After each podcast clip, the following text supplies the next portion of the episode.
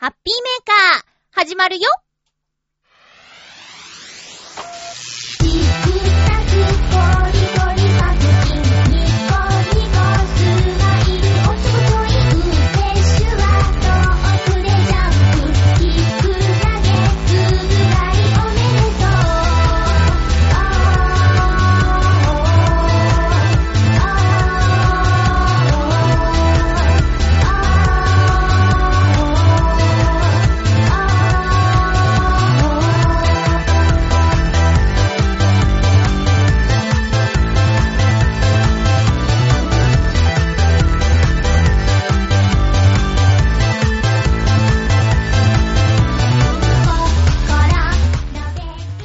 6月9日、まゆっちょのハッピーメーカー。この番組は、ハッピーな時間を一緒に過ごしましょうというコンセプトのもと、ちょわへよ .com のサポートでお届けしております。収録しているのは月曜日の夕方でございます。寝てません。寝てません。寝ないでこんな時間になっちゃった。エナジードリンクの力を借りて今日も1時間最後まで。頑張って喋るよ。あれ？頑張って喋るよ。よろしくお願いします。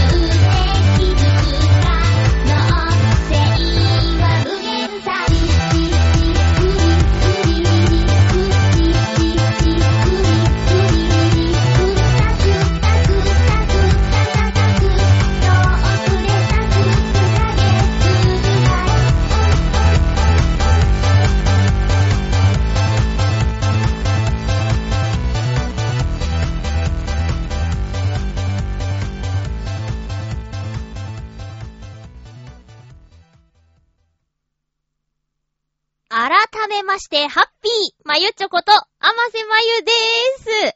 まずは、まだお知らせしてなかったと思うんですけど、声のお仕事のご報告からしたいと思います。え、6月からですね、ナレーション担当番組が増えました。え、新番組というわけではなくて、今まであった番組なんですけど、ナレーターさんが変わったっていう感じでね、えー、私もこの6月から参加することになりました。JCOM でオンエア中の統括調査隊という番組です。え、この放送エリアなんですけど、なんと私の住んでいる浦安地区では見ることができません。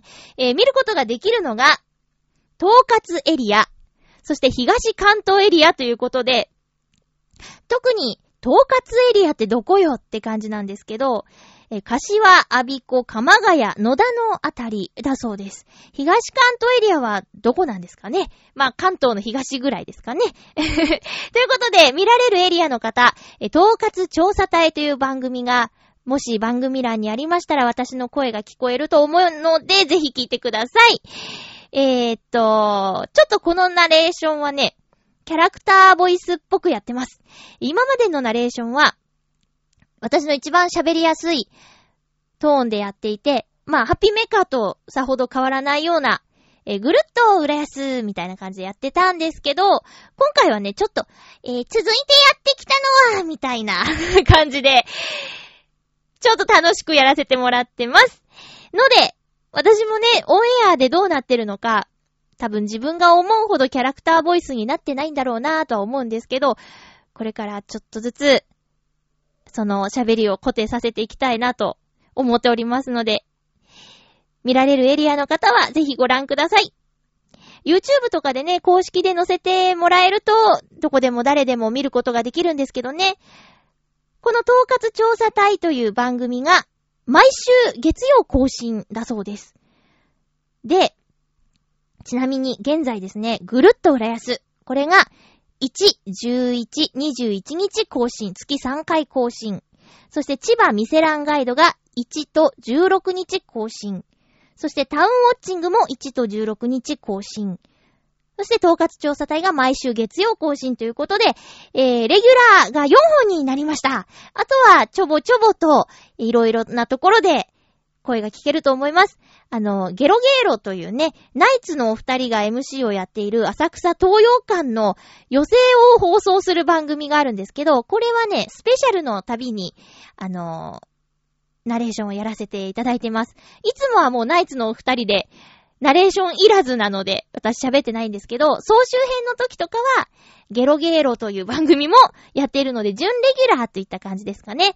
えー、ナイツのお二人に、と、なんていうの共演みたいな形ができていることがね、すごく嬉しいので、たまにしか喋ってないんですけど、浅草東洋館漫才大行進ゲロゲーロという番組もぜひご覧ください。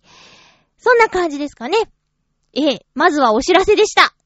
前回は、ノートノーツの5月30日のライブの模様を1時間丸ごとお届けしたんですが、前回の放送に感想が間に合わなかったけど、感想を送ってくださった方がいるのでご紹介したいと思います。私の元の会社の上司として会場に来ていて、来てくださってた K さんからですね。ちょっと名字を言うわけにいかないかなっていうね。えー、っと、お便りっぽくくれました。いい人だなえー、初めてノートンノーツのライブを生で聞きに行きました。会場は山小屋風コテージ7位層で温かみがあり落ち着いた雰囲気の中ゆったりと聞かせてもらいました。優しい歌声にとても癒され、また元気をもらい、素敵な時間を過ごすことができました。アットホームな感じの中、すごく楽しませてもらったぞ。次回も頑張ってください。ということで、K さんね、優しい上司ですね。今は違うんですけどね。あのー、メールをくれました。おねだりしたらくれました。遅刻をしてるけど。ま、いっか。いや、ほんとね、ちゃんとくれるとは思ってなかった。ちゃんとラジオのメールっぽくくれてますね。いい人だな。また次のライブにも来てくれるといいのですが。なので、もし次回ライブ来られる、えー、リスナーの方がいたら、私の元会社の上司に会えるよっていうね、えー、特典付きでございます。特典なのかな？ま、いっか。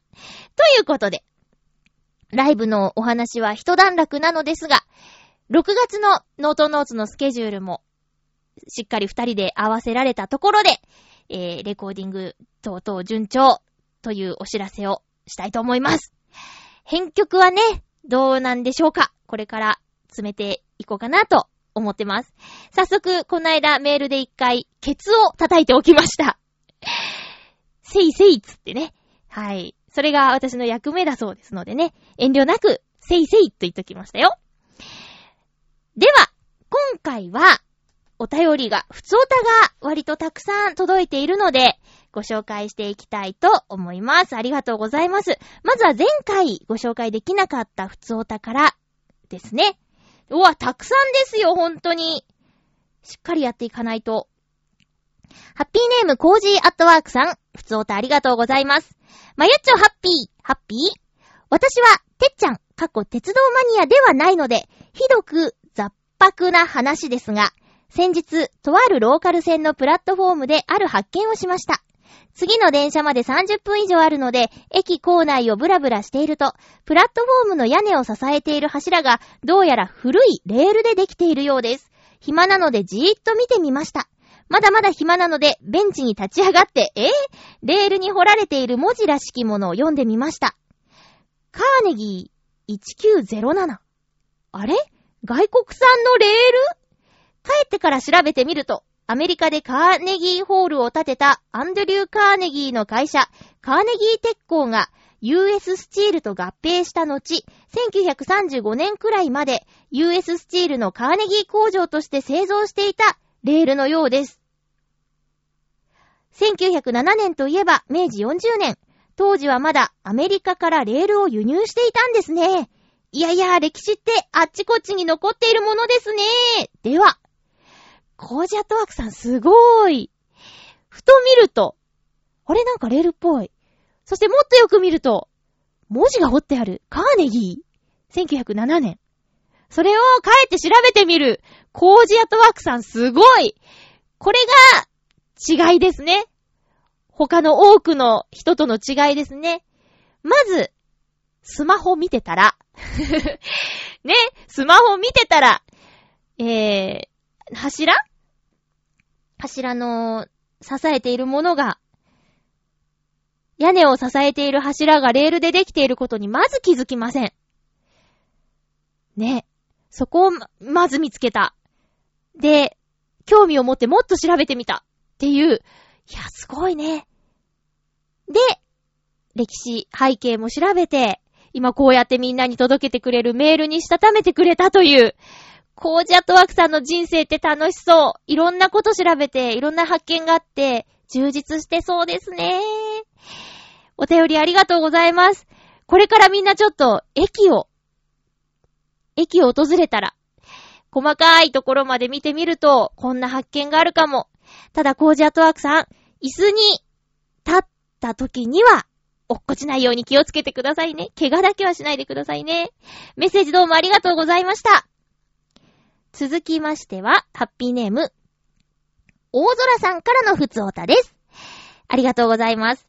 まゆっちょ皆様、ハッピー、ハッピー先週と書いていただいているんですけど、これは先々週になっちゃいましたね。先々週はスマホやガラホの話をしましたが、その続きです。いつも北海道ネタばかりなので別の話題にしたかったので、北海道のお話も待ってますよ。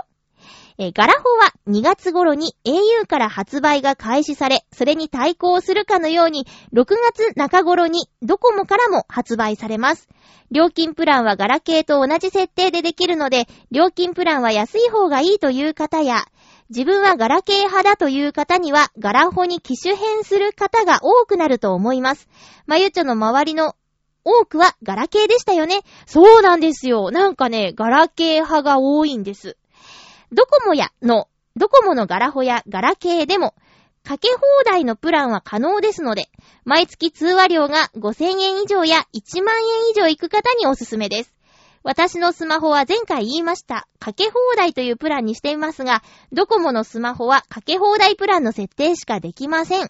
プランの見積書を作ってもらった時に店員に言われました。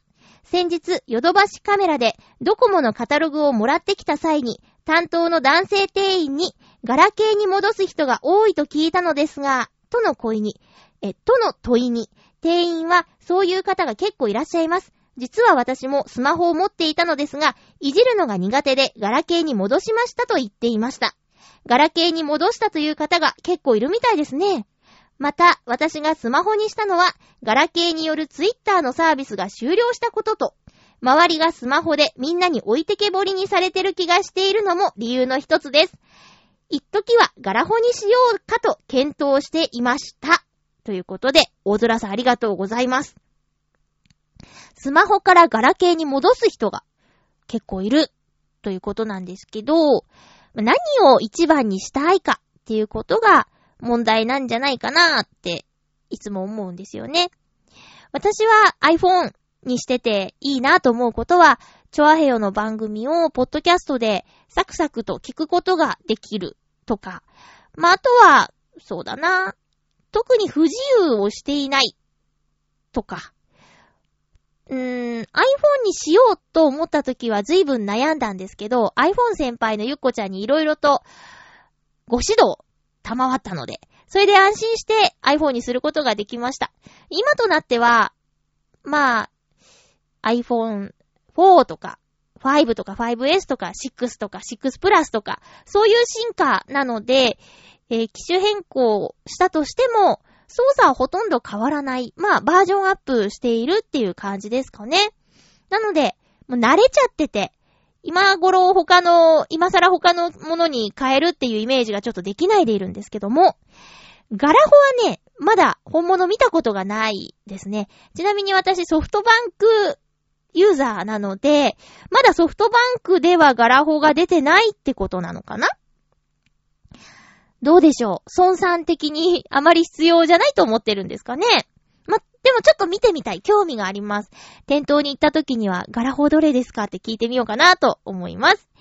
大空さんありがとうございました。北海道は今、どうですか？やっと涼しくなんていうのかな？春って感じなんですかね？春は過ぎたかな？6月といえばラベンダーですかね？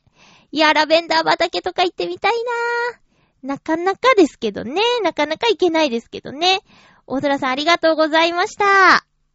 では、テーマのコーナーに行きましょうか。ハッピートーク、オノマトペオノマトペのコーナーです。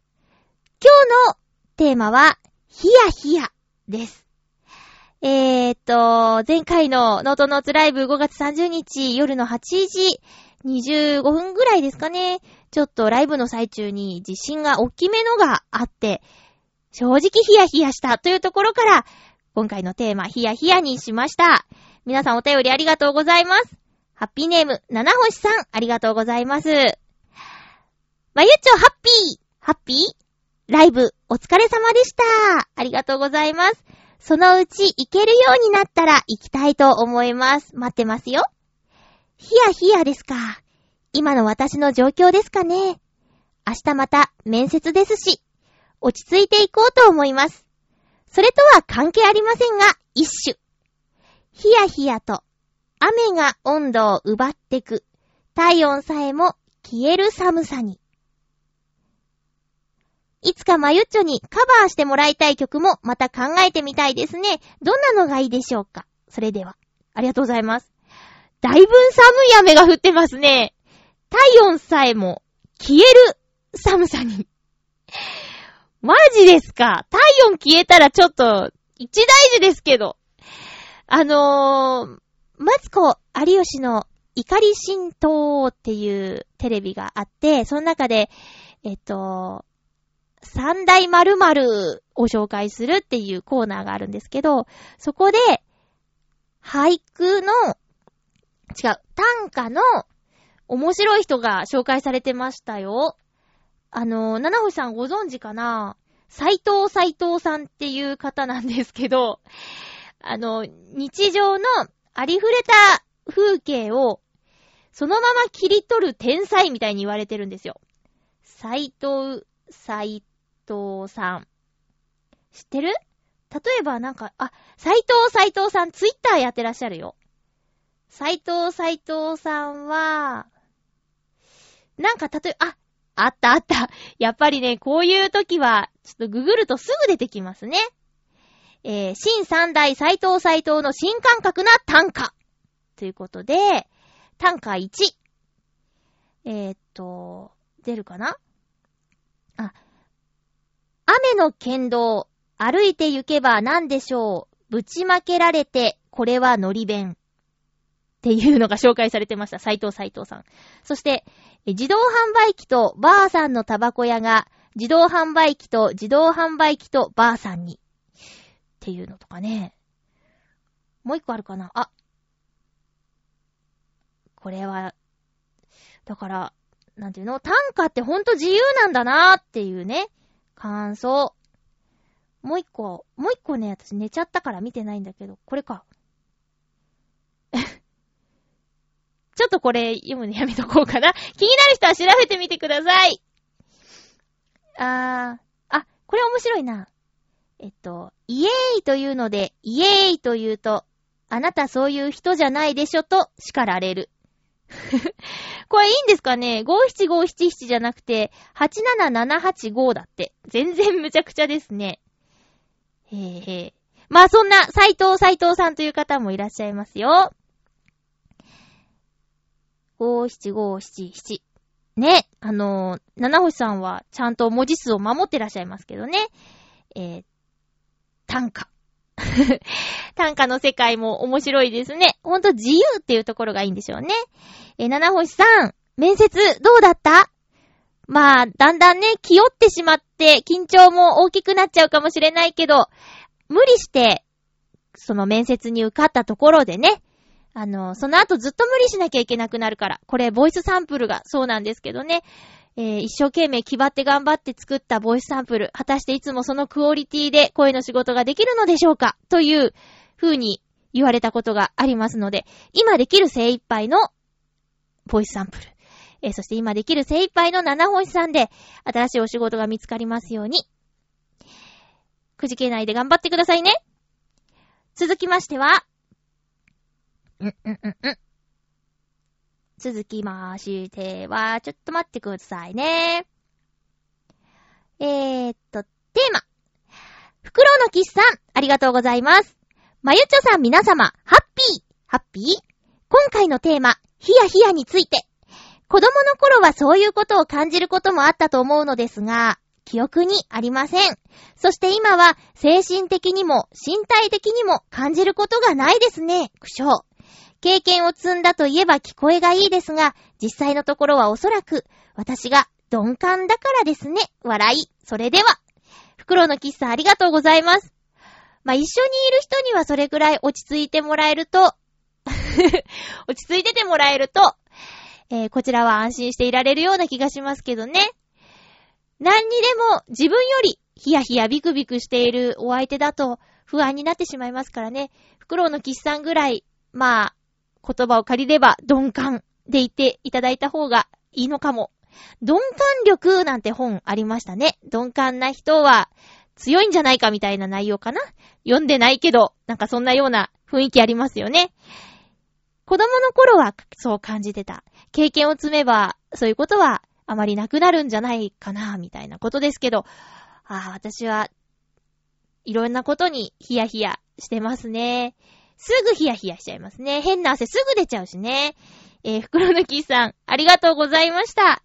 鈍感って悪い言葉じゃないな。私はいいなと思うよ。鈍感の反対は敏感かな。敏感すぎるのも大変だよね。さて、続きましては、テーマは、ハッピーネーム、コージーアットワークさん、ありがとうございます。まゆっちょハッピー、ハッピー？私にとって最近のヒヤヒヤは自転車でしょうか ?6 月1日から自転車の違反、走行への規制が強まっているはずなのですが、信号無視も、並進も、逆走も全然なくなっていません。私も自転車で移動することが多いので、違反者が多いと風当たりがきつくなりそうです。子育て中のお母さんは忙しいんだろうけど、子供を乗せて車道を逆走して信号無視はあんまりですよね。危ないんだけどな。そうですよね。ところで、昭和の言葉でヒヤヒヤと言うと、浮いた話のある人を冷やかす時の掛け声でもあったようです。リスナーがまゆっちょに、ヒヤヒヤとかいう機会、この夏あたり、ありそうですか？では。え、今で言う、今で言う？ちょっと前で言うヒューヒューみたいなのがヒヤヒヤなんですか？あー、お暑いですね。だから、ヒヤヒヤなのかな？お暑いのをヒヤヒヤさせてもね、冷たくさせてもね、どうなんだろう？面白いね。私ね、和風総音家っていう番組が大好きなんですよ。確か木曜日の夜やっている番組なんですけど、あのー、日本の伝統文化を紹介する番組なんです、基本的には。で、その中で特に私の好きな企画が、海外のテレビ局が日本を取材に来るっていう企画で、日本という名の惑星っていうシリーズなんですけど、今回第9回目で、えー、パラオ諸島でしたっけ？まあ、えっ、ー、と、まあ、ね、海外の方が日本に来て、日本の文化に触れたり、取材したりするっていう企画で、で、その国では、日本語が日本の統治下にあった時代が長く続いたそうで、日本語がまだ生きているそうです。で、ハンガーと言わず、エモンかけって言ったりとか、あと、熊手という言葉がそのまま残っていたりとか、まあ、とにかく日本語が多く残っているんですけど、その、その国で今も使っているけど、日本ではもう使わなくなった言葉とかを取材して、質問を投げかけたりしていたのを思い出しました。コージャットワークさん、えー、ヒヤヒヤって、そうですね、言ってもらえ、ないだろうな どうでしょうね。ありがとうございました。あ、そうですよ。自転車の話なんですけど、今回のイタジェラで、昨日配信のイタジェラで、自転車の話詳しくしているので、皆さんもね、お二人の意見、ヨシオンさんとカズチンさんの意見を聞いて、ほうほう、へいへいと言ってみてください。私もそうですね。最近も全く自転車乗らないんですけど、自転車のルール違反、そうですね。私、ヨシオンさんの言ってることが確かにいいと思った。なんか、ルールをね、まあ、ちょ、私が言ったからってもう聞かないでいいやって思わないで聞いてみてくださいね。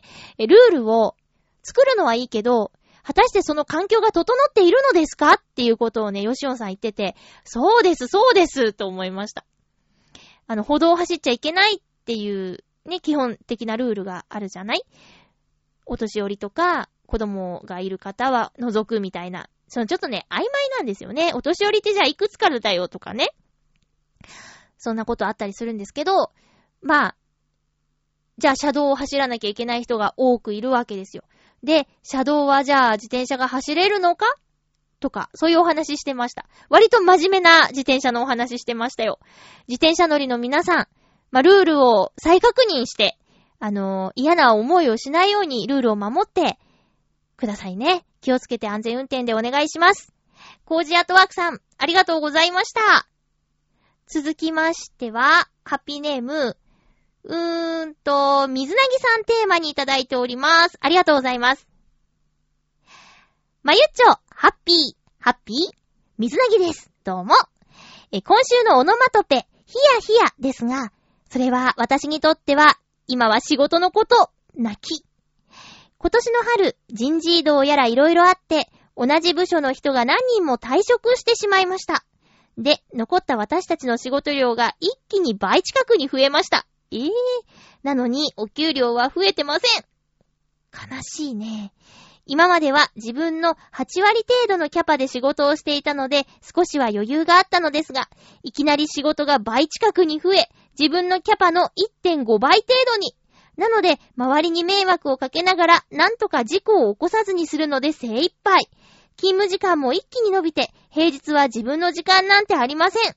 最近は少し容量よく効率的にはさばけるようになったので、キャパの1.2倍くらいまでにはなっていますけど、早く人員を増やしてほしいのですが、難しいみたいです。事故って首にならないよう祈っていてくださいね。ではでは。追伸、ハッピーな内容でなくてすみません。いいんです、いいんです。だってヒヤヒヤでハッピー難しいよ。こうなりますって。お便りありがとうございます、忙しい中。いやー、まあ、どうなの？もう、ど、どんな職種も今人を減らすっていう感じなんですかね。まあ、今回の場合は、減らされたというよりも、やめちゃったみたいな感じですか？ねえ、大変だな私ちゃんと就職したことないので、その正社員の大変さとか分かってあげられないんですけど、ずっとバイトでね。うーん、バイトはバイトで、その体を動かすっていう身体的な疲労はあるけど、これはもう、目、肩、腰的な疲労感かな？あと集中力とか？そんな感じ？いや、大変だ、大変だ。とにかく人がいないとかさ、あのー、容量の、えー、1. 点何倍とかって、容量を超えて仕事をするっていうのは、事故やミスが発生しやすくなっちゃう要因ですよね。だからまあ、ね、仕事が欲しい仕事をしたいと願っている人は世の中にたくさんいらっしゃると思うんで、増えるといいですけどね。ただまあ増やした人が一人前に仕事ができるようになるまでは、まだその1.2倍の日々が続くんでしょうね。フォローしたりだとか教えたりだとかっていうんで、えー、完全にその元の容量に戻るには時間がかかりそうですね。水なぎさん、本当に事故のないように気をつけてお仕事頑張ってくださいね。忙しい中のメール、どうもありがとうございました。うまく気分転換して過ごしてくださいね。ありがとうございます。続きましては、ハッピーネーム、あ、そうか、今回のテーマには以上なのですが、前回、コージアトワークさんが、ノートンノーツのライブの様子をオノマトペで表すと、どうなりますかっていうお便りをくれていました。えー、これに答えてくださったのが、フクロウのキスさんです。ありがとうございます。まゆっちょさん、コージーアットワークさん、ハッピー、ハッピー。前回のお題、30日のライブをオノマトペで表現したらについて。今回のライブでは、のんびりと歌声を聞きながら、気が向いた時にピザに手を伸ばしたりと、気楽にゆったりと時間を過ごしていました。その辺を考慮して表現してみると、私にとっては、ゆるゆるでしたね。それでは、フクロウのキスさん、どうもありがとうございます。私たちがボーノで目指している雰囲気のオノマトペでとても嬉しいです。ゆるゆる、緩やかな時間、あったかい時間を過ごせて、過ごしてもらえたら、私たち嬉しいなと思っています。まあ、次回ライブ8月29日土曜日なんですけど、あったかい時間とか言ってられないですよね。暑い暑いから ちょっとは清涼感とかそういったものをお届けできたらなと思います。七星さんかな？まゆちょにカバーしてもらいたい曲、何がいいかなっていうことなんですけど、そういうちょっと爽やかな夏の歌とかをカバーできたらいいなーって今んとこ思っていますよ。フクロウのキスさん、ゆるゆるライブにお越しくださり本当にありがとうございました。ということで、今回のハッピートークのテーマはヒヤヒヤだったんですけども、ヒヤヒヤすること、こう働いてたり、運転したりするとあると思うんですけどね、一度経験したそういうヒヤヒヤを繰り返さないようにしたいなぁと思いますよ。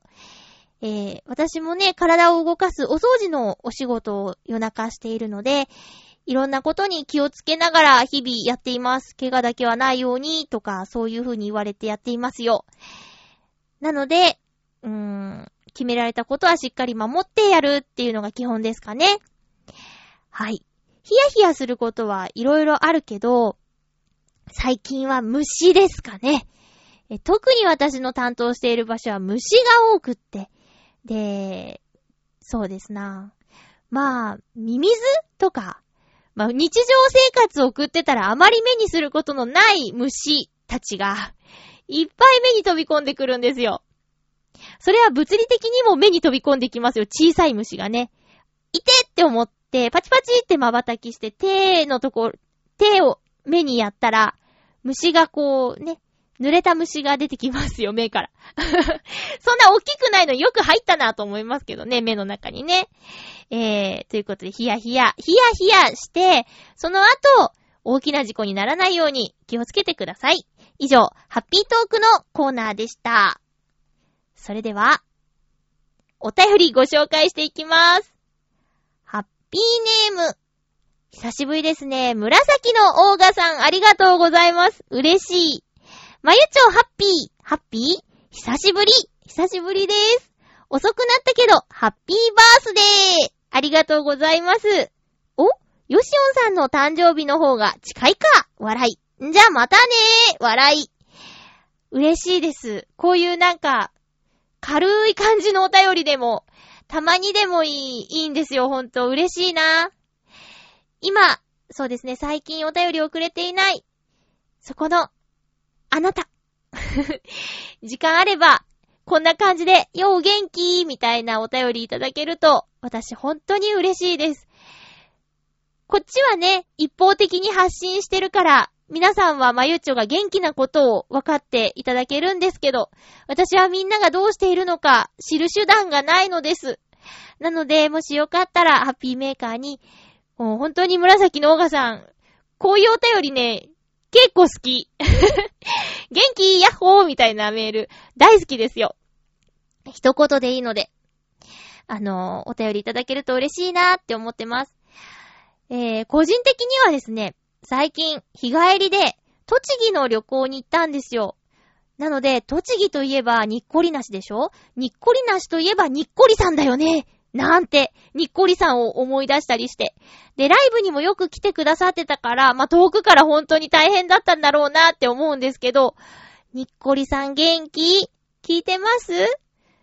あのね、こう、温かい鉛の喋り方と、穏やかな笑顔と、立ち姿が忘れられません。もしよかったら、またライブに来てください。リーダーのりょうたくんがね、にっこりさんどうしてるって言ってるんですよ。それぐらいにっこりさんね、あの、話題になってます。ノートノーツの中で。なので、もし元気だったら、ぜひまたライブに遊びに来てくださいね。紫のオーガさんもよくライブ来てくれてたよね。よかったらまた遊びに来てくださいね。追伸、続きます。ところで、6月9日配信分が649回。次回は650回やね。ありがとうございます。そうだったの？ちょっとうっかりしてたよ。ムーサーシから、あ、数えたらそんな感じか。もう650回だって。なんかもう50回とかじゃお祝いしようとか思わないね。えー、次は700回でお祝いしましょうか。700回目、え、いつだろうか。どれぐらいかな？どれぐらいかな？今からちょうど1年ぐらいかな ?50 何回足すんだもんね。えー、今から1年後ぐらい700回記念、何かできたらいいですね。って言って、毎回、そんなに特別なこともしないで流れていくハッピーメーカーなんですけども。紫のオガさん、ありがとうございます。ポッドキャストで聞いてくださってるのかな？回数出ますもんね。今回が649回目の放送だって。長いね。続きましては、ハッピーネーム。えー、っとね、青のインプレッサさん、ありがとうございます。まゆちょさん、ハッピーでございます。ハッピーでございます。さて、今週末はフランスのルマン24時間耐久レースと言いたいところですが、おー、ハピラーの州が車の話はいいからさ、何かどうでしょうのネタを話せよ、という苦情が殺到したので、え？そうなの？え？そんなことないよ。何も言ってないよ ちょっとえー、じゃあ、何か話せと言いましたら、ありましたな。うん。うちの乗っているバイクには必ず給水装置を装着しております。まさに、原付日本横断で使っている装置をパクっており、パクっており、赤信号の場合にチューチュー吸っております。ちなみに飲み物は2種類の飲み物を足して、氷を入れて積んでおります。仕事場では熱中症対策に万全、熱中症対策を万全にしておりますぞ。はい。ありがとうございます。2種類の飲み物を足して氷を入れて積んでおりますっていうのは何何？ちょっと。ね例えば何？コーラとオレンジジュースを混ぜたものに氷を入れてるってこと？それね、こう、学生さんがよくやるよね。そういうね、なんか混ぜて飲んでみようみたいなね。そうなんだ。青のインプレッサさん。ありがとうございます。もうこうなってくると、ルマン24時間耐久レースの話をせいって感じですけどね。え、どうでしょうのネタなんですか？これ。で、苦情とか来てないですからね、実際。全く。大丈夫ですよ。気にしないで我が道を行ってください。私がね、お返しできないことだけが悔やまれますよ。青のインプレッサさんありがとうございます。熱中症対策はね、確かにちゃんとしなきゃいけないことですよ。青のインプレッサさんのお仕事は何ですか？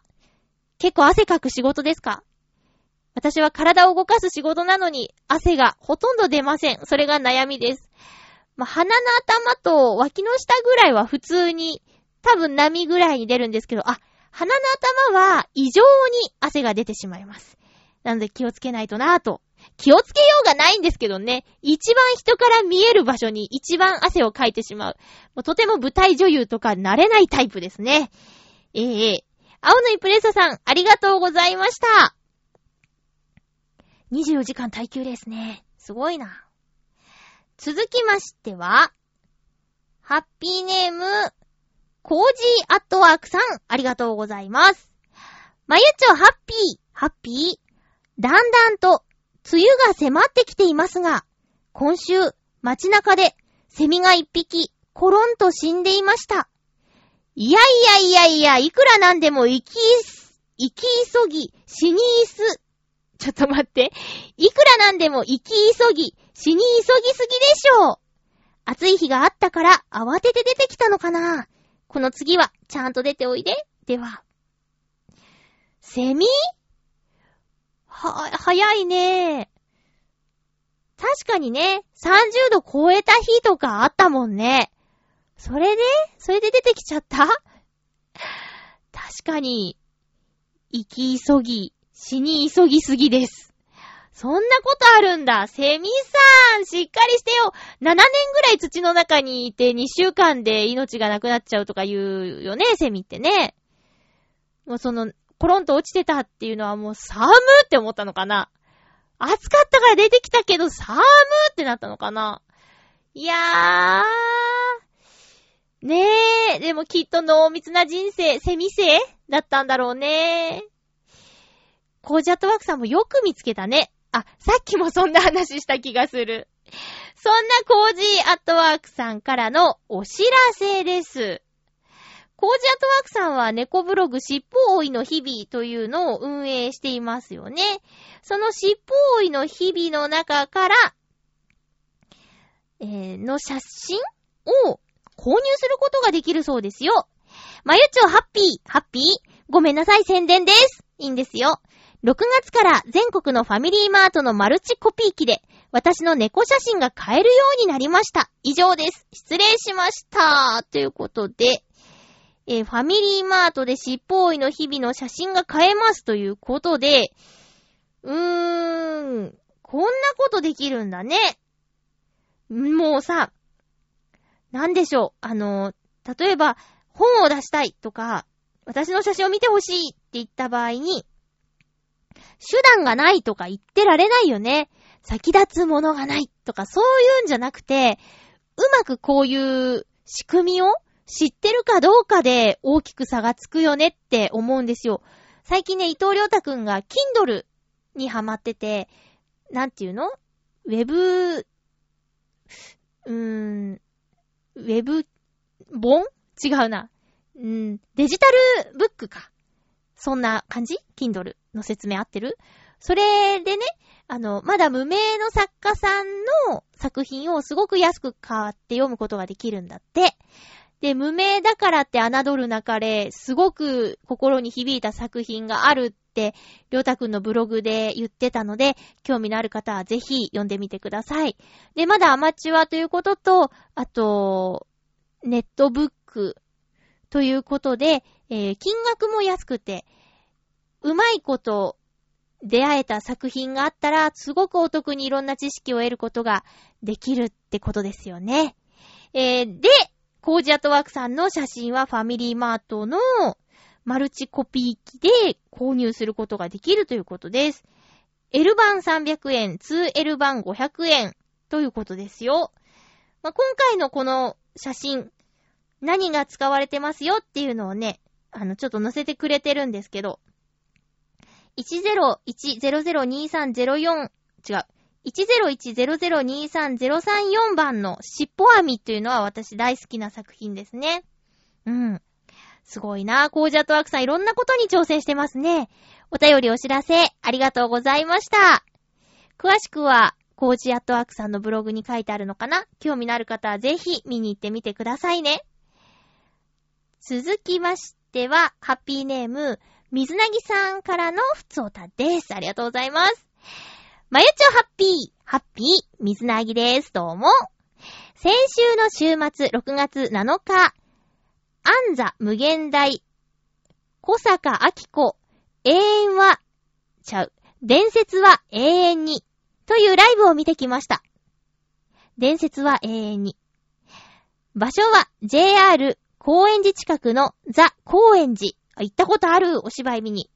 このライブ、表向きは、アンザさんと小坂さんの二人のライブで、そこにお馴染みの方がゲストで出演するという形式のものでしたが、本当の中身は、およそ20年ほど前に上演されていたミュージカル美少女戦士セーラームーン、略してセラミュの当時のキャストさんたちを集めて、セラミュの歌を歌おうというライブでした。集まったメンバーは、初代セーラームーン役のアンザさん、当時は大山アンザさんのほか、セラミュ出演者がゲストとして12名、宝塚出身でクイーンベリルの役を、西名ゆりさん。劇団四季のオペラ座の怪人の初代クリスティーヌ役で、セラミュでは、下級王妃を演じた吉岡さことさことさん。合ってるよね。さことさん。現在も女優として活躍中で、セーラーギャラクシアを演じた松本たまみさんなどなど、私はといえば歌のイントロが流れてくるだけで、当時のいろんなことが思い出されてしまい、思わず涙が。本当に夢のような時間を過ごしてきました。客席からも感激ですすり泣く声多数。今回出演されたキャストさんの中には、すでに芸能界を引退され、お、お母さんになっている方もたくさんいるのですが、当時とほとんど変わらないお姿と歌声は、さすがとしか言えないくらい素晴らしいものでした。お客さんは8割方女性の方で、しかも若い方も多く、おそらくミュージカルの公演当時はまだ小学校に入る前くらいの年齢かなという人も多かったようで、後でツイッターに書かれた感想を読んでみると、ビデオや DVD で見てたセラミュの方に初めて会えて、初めて生で歌を聴いたという人も多かったようです。そしてこの会場には見知った顔がとても多く笑い、およそ10年以上ぶりという、当時一緒にセラミを見に行っていた友人知人がたくさん来ておりまして、さながら同窓会のような感じになっていました。次にこんな機会があるかはわかりませんけど、次こそはセラミュのホームグランドだった池袋サンシャイン劇場でいつか開催してほしい、そう思っています。長くなってしまってすいません。ではでは。ありがとうございます。すごい熱量すごく大好きなんだね。歌を聴いただけでうるっとしてしまいましたってね、イントロ聴いただけでうるっとしちゃいましたって、歌にそういう力あるよね。私も、まあ、特に専門学校時代とか、あの、同期の人の誰々がよく音楽実習で歌っていたなとか、それが優先からとか聞こえてきたりすると、何々さん元気かなとか、何々くんどうしてるかなとか、そういうのをね、思い出したりします。音楽ってそういうふとした記憶のきっかけになったりするんですよね。私たちの歌も、そういった何か、皆さんの思い出の一かけらを呼び覚ますような音楽ができたらいいななんて思うんですけど、そうなんですね。全然見たことないですけど、こんなに盛り上がってるんですね。今、セーラームーン特に盛り上がってるんでしょ？再年私、中学校の頃にセーラームーン流行ってたから、同世代っていうかね、ちょうどうさぎちゃんたちと同世代だったなっていう印象があってね。うん。まあ、ずっと中学生だったけどね、彼女らはね。ちょうどね、セーラームーン R とかの時に、中学生だったんですよ。めっちゃくちゃ見てましたよ。面白かったもんな。ちなみに新作のセーラームーン全然見たことないんですよ。どうですか皆さん？どうなの？面白いの？え、きっと面白いでしょうね。主人公うさぎちゃんが三石琴乃さんが演じているという話を聞いて、嬉しいような、すげーなって驚きもあってね、びっくりしましたよ。水なぎさんどうもありがとうございます。こう、引退されていても、セラミューの公演だから出ますみたいな感じかな。出演者さんにとっても大事なものなんでしょうね。お便りありがとうございました。もう実際に人に会ってきた話といえば私今週はね、大好きな、大好きなあの方に会ってきました。前々回の放送かなあの、長谷川博樹さんが好きって言ってたんですけど、やっぱり大泉洋さんも大好きなんですよ。二人ね、ちょっと、まあ、タイプは違いますけど、両方好きなんです。ヒヤヒヤーなんつってね、使い方間違えてますよ。えっ、ー、と、駆け込み女と駆け出し男という映画が絶賛公開中なんですけど、この映画の中で主演、大泉洋さん演じる新次郎さん、めちゃくちゃ理想の男の人です、私の。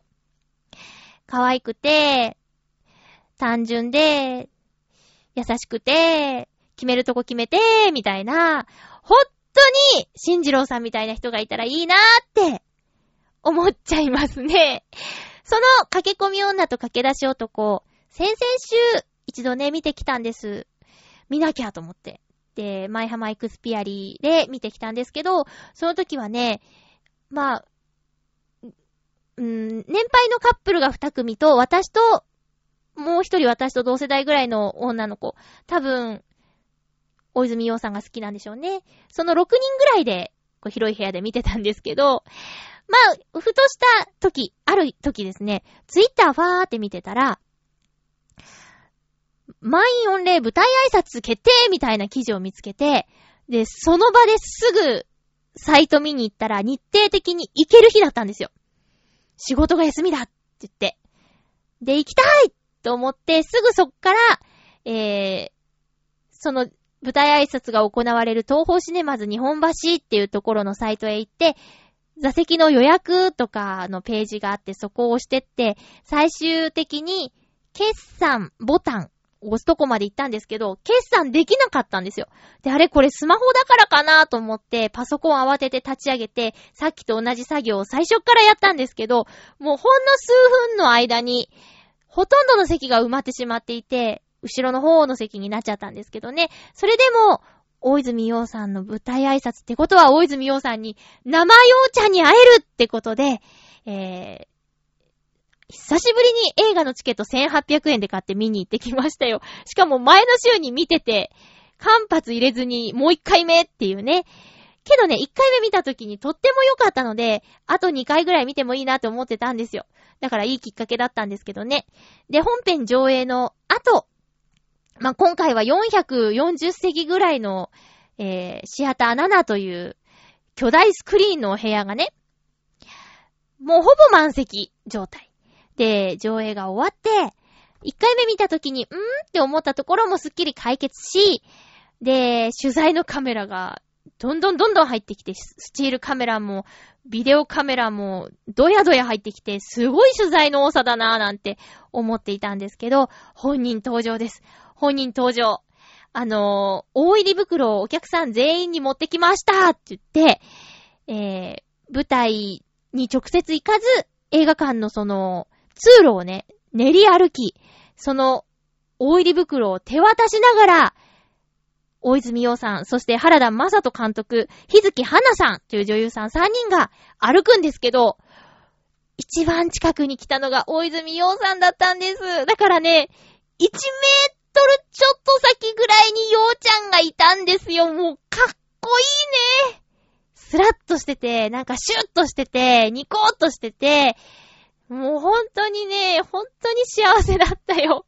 で、直接もらうことはできなかったんですけど、あの、間近で、ようちゃんを見れて、で、最初に決算しようとしていた席は、あの、逆の席だったので、大泉洋さんがそんな近くまで来てくれる席じゃなかったんですよ。だから結局、パソコンで予約してあの席でよかったなーって思いました。で、今までもね、チームナックスの公演を2回見に行くことがあの、とある方のおかげでできたんですけど、その時はね、お芝居を終えて、舞台に並んで、リーダーが一言、ね、本日はありがとうございましたって言ったらそのまま吐けてしまうっていうのしか経験がなかったんですが、今回は、まあ、インタビュー形式ではあったけど、フリートークの大泉洋さんを聞くことができて、本当に嬉しかったです。ああ、もうずっとニヤニヤしちゃう。で、日月花さんもね、素敵で可愛いし、あと原田正人監督もユーモアのある方で、私はもうこの監督が大泉洋さんのことをよくわかってくれているんだなって思っているので、ちょっと好きな監督になっちゃいましたね。で、見てよかったランキングとか、その映画の満足度ランキングとかで1位取ってたりとか、あと、邦画の興行収入でも割と上位に行っているとか、あとは、まあ、いろいろとちょっと、なんか数字も塗り替えているそうですよ。で、私、この作品は、まあ、ね、離婚したい女の人が駆け込む寺の話ですっていう風に、とりあえずは歌われているけれども、それ以上のいろんなお話があって、だから、えー、離婚取り扱う話なの？みたいに毛嫌いしないで、で、時代劇でしょ？みたいに思わないで、ぜひ見に行ってもらいたいなと思います。で、観客動員数が200万人を超えたら続編も作るって言ってたよ。ほんとかな？原作があるものなんでね、えー、東慶寺花だよりという原作がありまして。で、これをね、Facebook にこの作品がいいっておすすめですって書いたら、歌舞伎でこの東慶寺花だよりをやったそうですよ。そのバージョンも見たいなーって思いました。えー、歌舞伎好きな友達が、あれでしょって言ってコメントをくれたんですけど、それですっていう感じですね。なので、ぜひ皆さん、あの、もちろんね、この番組のリスナーさん、さっき青のインプレッサさんもおっしゃってたけど、水曜どうでしょうが好きな方が多いと思います。で、大泉洋さんを応援している方が多いと思います。まあ俳優としてね、私今回これね、日本アカデミー主演男優賞、大泉洋さんにこの新次郎で撮ってほしいなとまで思ってます。それぐらいの素晴らしい作品。優しくてあったかくて、メッセージも強くあるので、ぜひぜひご覧くださいと、力を込めて言いたいと思います。ということで。えーっと、大泉洋さん、生洋ちゃんに会ってきたお話と、駆け込み女と駆け出し男、絶賛おすすめ中の話でした。次回の予告です。次回は650回目の放送の収録です。えー、6月16日放送分を6月14日日曜日収録予定です。ハッピートークのテーマ。今回は、えー、ちょっと逆バージョン。雨のオノマトペ。雨のオノマトペ。雨のオノマトペって色々あると思うんですけど、例えば、しとしと、ザーザー、ポツポツ。他にもあるよね。えー、うん、ピチャピチャとか、バシャバシャとか、まあ、振り終わった後のね、溜まった水の音でもいいんですけど、で、そのオノマトペとそれにまつわるエピソードを送っていただけると嬉しいです。よろしくお願いします。お便りは、えっと、ハッピーメーカー直通のアドレスもあります。これを使うと、番組の収録が始まるギリギリまでお便りを受け取ることができるので、おすすめしています。よかったら皆さんも、スマホ携帯のアドレスに、ハピメーカーっていう名前でもう、このアドレス入れちゃってください。ハピメ .mail.gmail.com pime.mail.gmail.com です。よろしくお願いします。テーマ言ったよね。雨のオノマトペです。ということでお送りしてきました。ハッピーメーカー、そろそろお別れのお時間です。お？あ。このタイミングがね、いつもね。お相手は、まゆっちょこと、あませまゆでした。また来週、ハッピーな時間を一緒に過ごしましょう。ハッピ